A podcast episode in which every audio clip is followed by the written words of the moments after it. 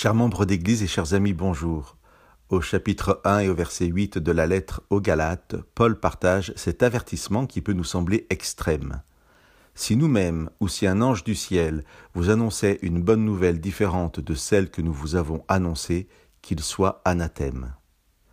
Anathème parfois traduit maudit.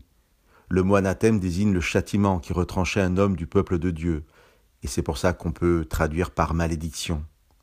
Quelle est donc la situation qui pousse Paul à écrire cela?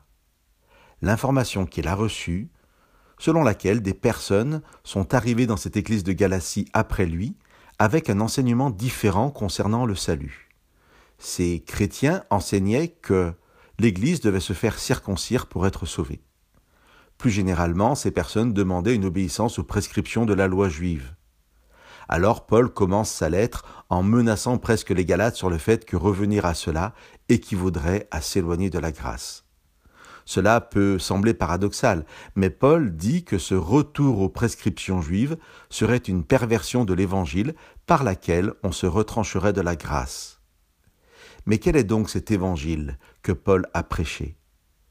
Pour répondre de façon concise à cette question, autant lire comment Paul résume cet évangile dès le tout début de sa lettre. Grâce et paix à vous de la part de Dieu notre Père et du Seigneur Jésus-Christ, qui s'est donné lui-même pour nos péchés, afin de nous délivrer du présent monde mauvais selon la volonté de Dieu notre Père.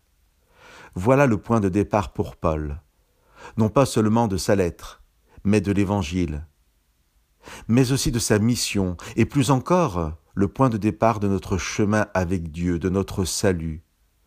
Au départ, Dieu comme un Père nous offre la grâce et la paix.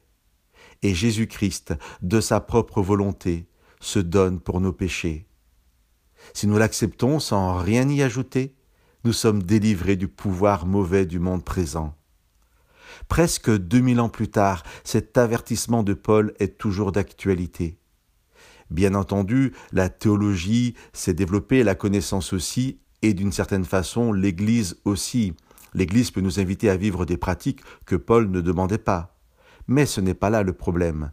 Le problème est que nous ne devons pas, même deux mille ans plus tard, ajouter quoi que ce soit à l'Évangile comme étant nécessaire pour notre salut.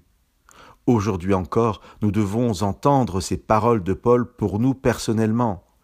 Recevez la grâce de la paix si Dieu est votre Père et si vous croyez que par sa mort et sa résurrection, votre Seigneur Jésus-Christ vous a délivré de tout ce qui n'est pas de lui. Que Dieu vous bénisse.